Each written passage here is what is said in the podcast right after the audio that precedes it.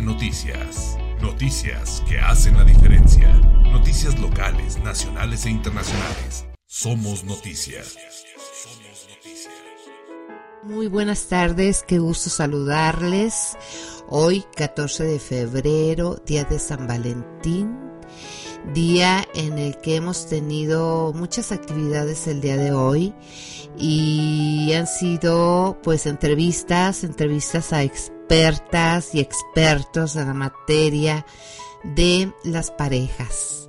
Y pues eh, no quise dejar pasar este día sin invitar a un querido amigo que es colaborador de la sección editorial de Paraparlé, eh, el abogado Salvador Esaú Constantino Ruiz. ¿Qué tal, Salvador? ¿Cómo estás? ¿Cómo has pasado hoy tu día de San Valentín? Cuéntanos. Hola, Mariana. Muy, muy agradecido por la, por la oportunidad. Bien, gracias a Dios. Ahí, ahí vamos este, avanzando. Muchas felicidades para ti, que te la, que te la pases muy bien con tu familia. Un saludo a todo tu vasto auditorio y sobre todo a mi familia también, que la queremos mucho, este, que ojalá que la pasen bien en este día. Muchas gracias y esperemos que sí, que la pasen súper. Espero que ya hayas contemplado festejar a tu esposa, con tus niños, con toda tu familia, con los que puedas, porque bueno, pues hay que cuidarnos mucho, pero este, por lo menos en petit comité, ¿verdad? Sí, claro que sí, este, es un día que no tiene que pasar desapercibido y sobre todo hay que consentir a la, gente que quiere uno. Claro, hoy, hoy y todos los días, porque yo todos digo los días, 24/7. ¿Verdad?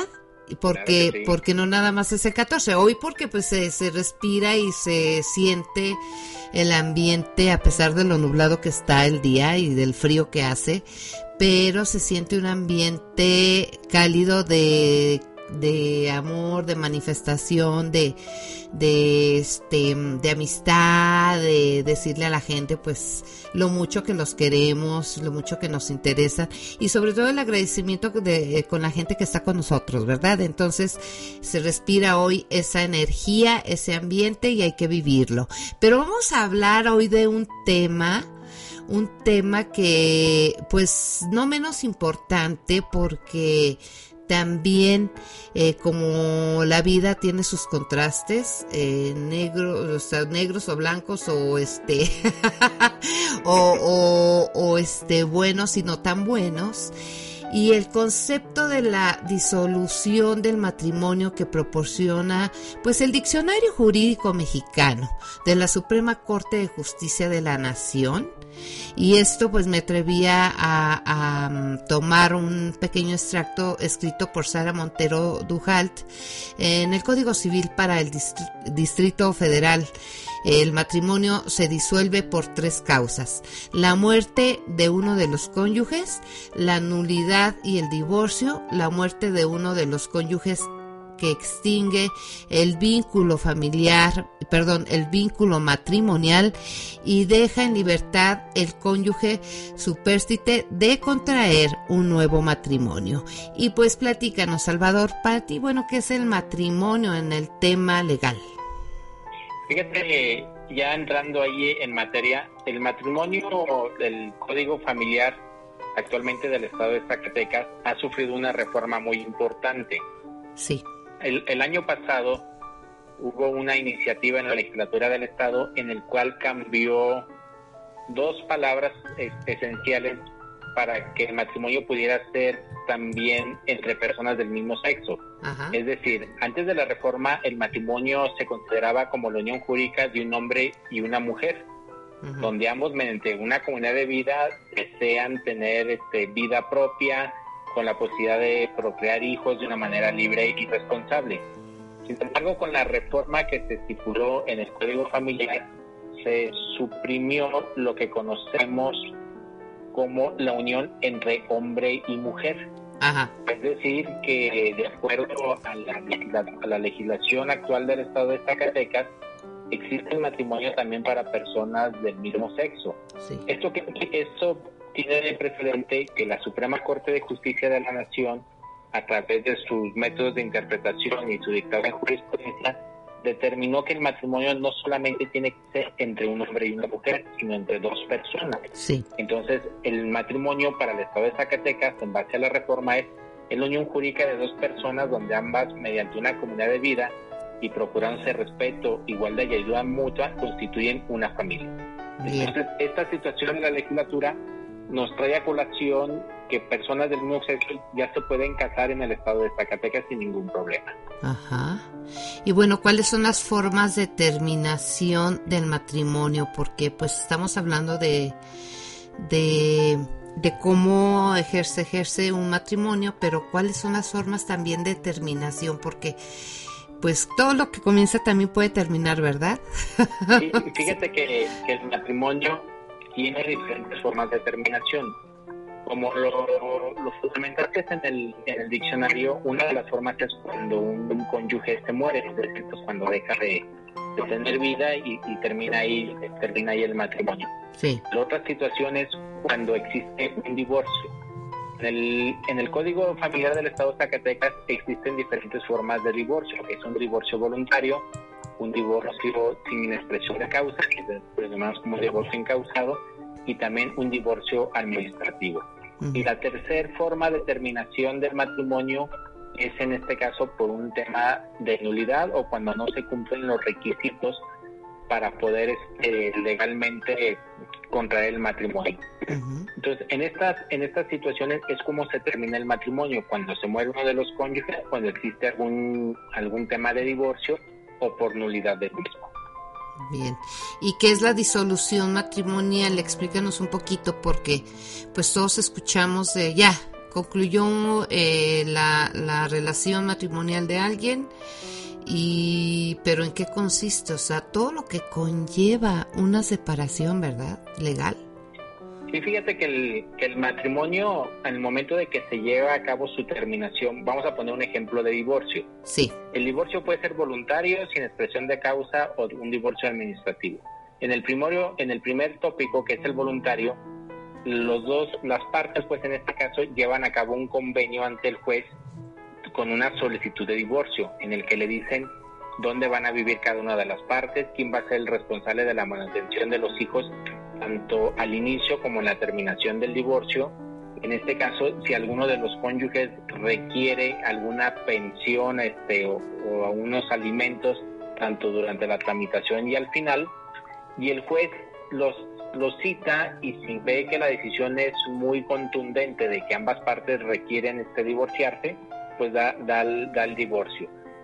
El siguiente tópico de divorcio incausado es la Corte determinó que no se requiere una causa para divorciarse, únicamente la voluntad de una persona que ya no hacer vida común con, con, su esposo o esposa y es una forma de terminación ¿Ah, de, sí? del matrimonio. Órale.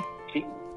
Y, y, la, y, la, y la última forma, que es el que conocemos como divorcio administrativo, es cuando no tienen hijos, cuando Ah. la mujer no, su, no esté no esté embarazada, se lleva no a cabo una solicitud, exactamente, este, se lleva a cabo una solicitud de divorcio ante el registro del, hasta el oficial del registro civil, en el cual le llevan su solicitud de divorcio y, y asienta el acta respectiva.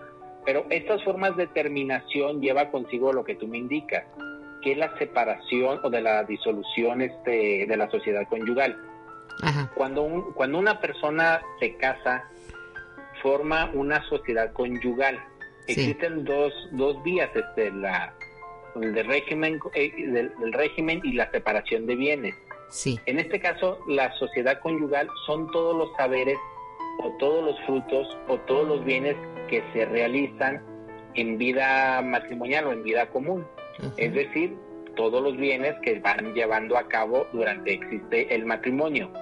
El juez del registro civil hablará, este, les preguntará en el momento que contraen el matrimonio cuál es su régimen matrimonial. A falta de expresión se considerará como una separación de bienes. Cuando se termina el matrimonio, indiferentemente de las vías de divorcio principalmente, se tiene que establecer la liquidación de la sociedad conyugal. ¿Qué es esta liquidación? Pues la separación o la desconcentración de los bienes y sobre todo la partición hacia cada una de las personas que integraron el matrimonio. Ajá. Hay que ser muy prudente en esta situación porque existe un criterio de la Corte donde indica que si una, que si principalmente si la mujer se queda al cuidado del hogar, que también puede ser el hombre porque hay casos, el cónyuge que se haya quedado para el cuidado y, este, el cuidado de la casa o el cuidado de los dineros, tiene que tener a su favor una pensión compensatoria, que es como una forma de agradecimiento o una forma de garantía por el tiempo que vivió conjuntamente con otra persona por el tema del cuidado de los saberes o de los activos del, matrimonio.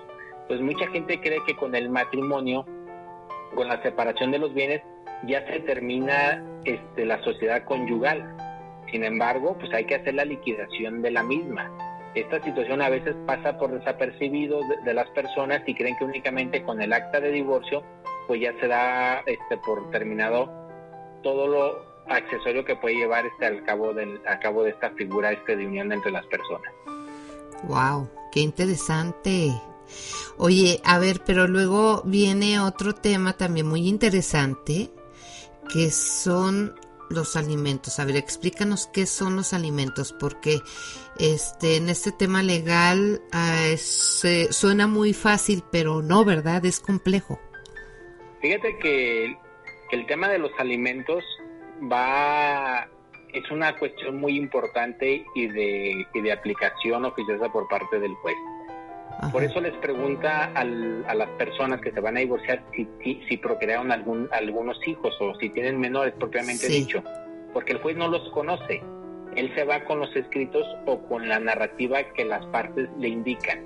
Si existen, si existen menores, el juez tiene que garantizar el pago de alimentos y sobre, y sobre todo tiene que establecer en un primer momento la guardia y custodia temporal o definitiva si es el caso que así lo requieren las partes. Pero los alimentos que son, son todos los, este, los alimentos, la educación, el vestido, todos aquellos elementos necesarios para que los menores puedan tener el camino para desarrollarse este, personalmente. Y puede ser la comida, el vestido, la habitación, la atención médica, en su caso también la hospitalaria, también este, si son este, menores con alguna discapacidad, por la rehabilitación o inclusive también el desarrollo e inclusión de la sociedad.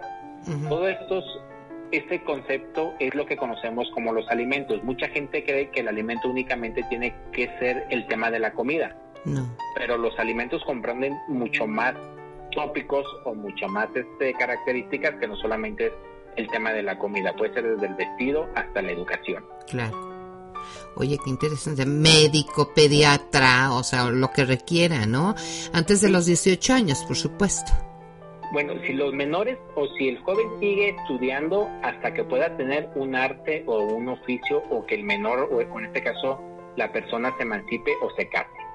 O sea, la Corte ha determinado que los alimentos no solamente es hasta la mayoría de edad, porque actualmente muchos jóvenes que son mayores de edad todavía siguen estudiando y todavía viven este, con sus padres y o todavía este, dependen económicamente de ellos. Ay, qué interesante, oye. Habrá que consultar eso, fíjate. Sí, es muy importante. sí, porque, pueden tener 22, 23, 24 años y todavía dependen de los papás, ¿no? Porque pues, están estudiando. Sí, hay, que, hay que establecer bien este el, el tema de estudio, el tema de esta dependencia económica para que el juez pueda tener eh, los elementos necesarios para dictaminar el tema de alimentos. Inclusive también ya hay alimentos de nosotros, de los hijos, hacia los padres. Cuando los padres ah. llegan ya a una edad adulta o simplemente no tienen los elementos necesarios para conseguir ellos su propia actividad económica, ellos pueden demandar los alimentos hacia los hijos. ¿Cómo crees? Oye, eso está interesante. ¿Y luego qué pasa ahí? O sea, ¿te hay cierta edad por cesantía o vejez o que, o no precisamente? ¿O que ya creen incapacitados? No precisa la edad, pero nosotros creemos que es por cesantía o cuando ya el padre deja de, ser productivo o que no tiene un arte, un oficio, a lo mejor inclusive está hasta desempleado, este, pues simplemente por el tema de la pandemia, a lo mejor muchos adultos mayores se quedaron sin trabajo, sí. pues ellos pueden, tienen el derecho de pedir alimentos hacia sus hijos cuando los hijos tengan algún trabajo o que tengan los medios económicos necesarios para poder este, ayudarlos, ¿no? Oye, qué interesante está esto. Este tema luego hay que desglosarlo bien, ¿te parece? Porque ha habido mucha gente en estas condiciones, ¿no? No, el tema de alimentos es un tema muy amplio que a veces por desconocimientos creemos que únicamente se va hacia los hijos y nada más con el tema de darles un alimento o darles una mensualidad o una quincena para la compra de alimentos. No, el tema de alimentos es un tema de desarrollo de las propias personas. Imaginémonos que una persona no tiene la capacidad económica para mantener a su hijo, pues el juez tiene que tomar una, una resolución donde no afecte a las dos partes, porque nadie está obligado a lo imposible. Es decir, si una persona no trabaja, por lo menos tiene que darle un salario mínimo a su hijo o a su acreedor alimentista para el desarrollo. Es por eso que cuando se presentan las acciones de alimentos, pues se requiere información de terceros. Por ejemplo, se pide alguna información al Instituto Mexicano del Seguro Social, al Servicio de Administración Tributaria, o a sus patrones para tener la información de cuánta, cuánto gana esta persona para poder hacer ahí el tema del pago de alimentos. Bien, y bueno, a ver, ¿qué pasa también con los hijos ahí? Pues digo, porque va de la mano, que eh, en cuanto a los alimentos, pero ¿qué pasa con los hijos? Cuando hay una separación. El, tema de, guarda y custodia, esencialmente si no hay una cuestión extrajurídica o una cuestión extra, se da la guardia y custodia hacia la madre como un tema de costumbre o de cuidado, porque así nos han educado este esencialmente, ¿no? que los hijos la madre se, quedaba en el hogar para el cuidado de los hijos. Sin embargo, la Suprema Corte de Justicia de la Nación estableció que no necesariamente tiene que ser esta figura de que el hijo se quede con la madre. Es decir, el juez tiene que valorar dónde va a ser el mejor desarrollo del menor a través de, velar el interés superior del menor. ¿Qué quiere decir esto? El juez tiene que llegarse de los medios necesarios de prueba, si la mamá trabaja, cuál es el horario, si el papá este tiene trabajo, si sufrieron violencia familiar. Es decir, el juez antes de dictar la guardia y custodia tiene que llegarse de estos elementos para decidir cuál es cuál va a ser el padre responsable de cuidar a este menor. Y lógicamente le dará temas de convivencia a la otra persona. El menor, a pesar de que su familia sufre el divorcio, el menor tiene que tener la relación tanto con la mamá, con el papá o con los padres o con las madres. Ajá, claro. Entonces el, el, juez tiene que resolver esa situación. A ver, en este momento te doy la guardia y custodia a ti madre, pero tu juez, digo, tú otra, tu padre, puedes este, documentar o puedes terminar esa presunción con pruebas de que el menor puede estar mejor contigo que con la madre. O sea, no es un tema cerrado.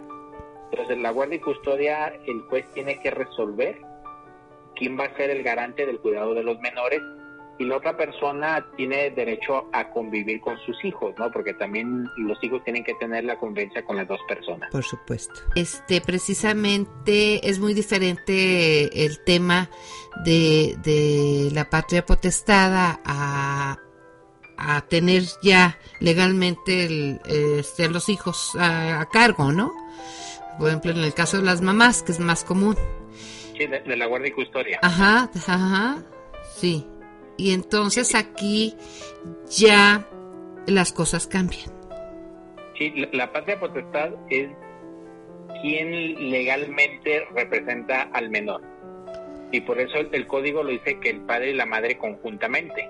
Es decir, no hace una separación en este momento. Sí. A falta de ellos, por el abuelo y abuelos paternos, y, si no, este, los abuelos maternos pero la patria potestad es una figura de representación del hijo para, para ejercer su potestad legal. Es decir, que es decir, que es el representante legal de los hijos.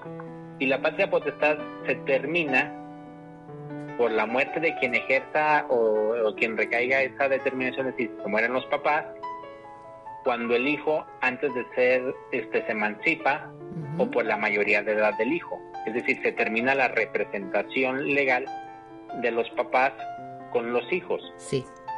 Tienen, tienen su hijo, esta, este muchacho se casa a los 16 años, pues ya se emancipó y ella y es, y es responsable de sus determinaciones. Claro. Pues, o el menor este, llega a la mayoría de edad, pues él ya puede ser legalmente responsable tanto de sus acciones o sus, de sus omisiones. Ajá. Entonces, la patria potestad es eso, es una situación de representación porque los menores únicamente tienen capacidad de goce, están limitados en su capacidad de ejercicio. Bien. Pueden suscribir contratos a través de sus representantes, pero sí pueden tener patrimonio. El patrimonio es una característica de las personas. Ah, Si una persona, el menor puede recibir donaciones, claro que puede recibir donaciones, no hay ningún problema.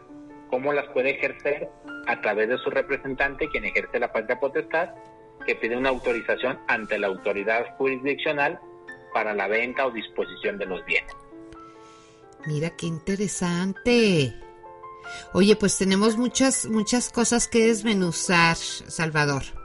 Sí, claro tenemos sí. muchos temas legales que desmenuzar y que platicar porque este pues hoy hoy sí quisimos repito eh, hacerlo tomar este tema sobre el matrimonio la disolución de un matrimonio porque mucha gente no sabe no sabemos los términos legales cómo se llevan a cabo qué es lo que se tiene que hacer y sobre todo que, que tiene que recibir asesoría de un profesional en la materia y como en este caso como lo eres tú, el mejor Ah, abogado en Zacatecas en la materia y en otras tantas en lo laboral, en lo mercantil, en lo ecológico. Bueno, bueno, eres un estuche de monería, Salvador.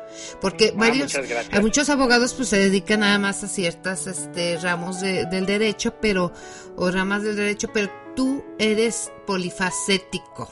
Siempre has sido muy polifacético, todo un político y todo un ambientalista y ahora que ya ejerces tu carrera en forma con Environment and Legal Advice, Enterprise Solutions, Así es. que es el nombre de tu des- el nombre de tu corporativo legal para cuando necesiten amigos este de verdad una asesoría pues vayan con Salvador ¿tienes algún teléfono chava? Sí, claro que sí. El, el teléfono en oficina es 492-92-281-77. ajá Estamos aquí en el mero centro histórico, en calle del Patrocinio 209, como referencias atrás de Palacio de Gobierno. ajá Aquí estamos a la orden. Este, principalmente nos, nos dirigimos a lo que conocemos al derecho corporativo. sí Ayudamos a las, a las empresas o compañías desde su instalación y todos aquellos problemas o, este, o tópicos que tienen que resolver, tanto derecho laboral, derecho administrativo, devolución de impuestos y ahora también derecho ambiental. Excelente, excelente, Salvador, te felicito, de Muchas verdad. Y bueno, yo que te conozco desde hace muchos años, este, no te veo casi porque pues bueno, cada quien en su trinchera, pero sí te he seguido siempre en la parte de información, en la parte de tus actividades. Eres este muy profesional en lo que haces y este pues amigos ya saben ya se quedaron con el dato. De todas formas en Paraparle están los anuncios de del corporativo legal para que este cualquier cosa que requieran o alguien que conozcan que necesite una una este, asesoría legal pues ahí acudan con Salvador por favor. Y pues muchas felicidades por el día de hoy chava. Gracias por haber acudido a mi llamado para hablar de este tema porque hoy 14 de febrero pues hay que hablar de todo y sobre todo cuestiones de las parejas. Este ya hemos hablado sobre el tema de tanatología también la separación porque afecta en el tema tanatológico que es importante que también luego las parejas tomen este un poquito de, de asesoría psicológica y demás. Este, y hablamos también con Yasmín Miranda, nuestra psicoanalista, sobre el amor a primera vista, ¿tú crees? ¿Tú crees No, que exista el amor a primera vista, Salvador? Sí, claro que sí. Escúchalo sí. por favor también en, el- en los podcasts de hoy porque está muy interesante esto del amor a primera vista, fíjate. Yo no lo podía creer. Entonces ella desde la cuestión del psicoanálisis nos da su punto de vista muy interesante que habrá que analizar y tomar en cuenta.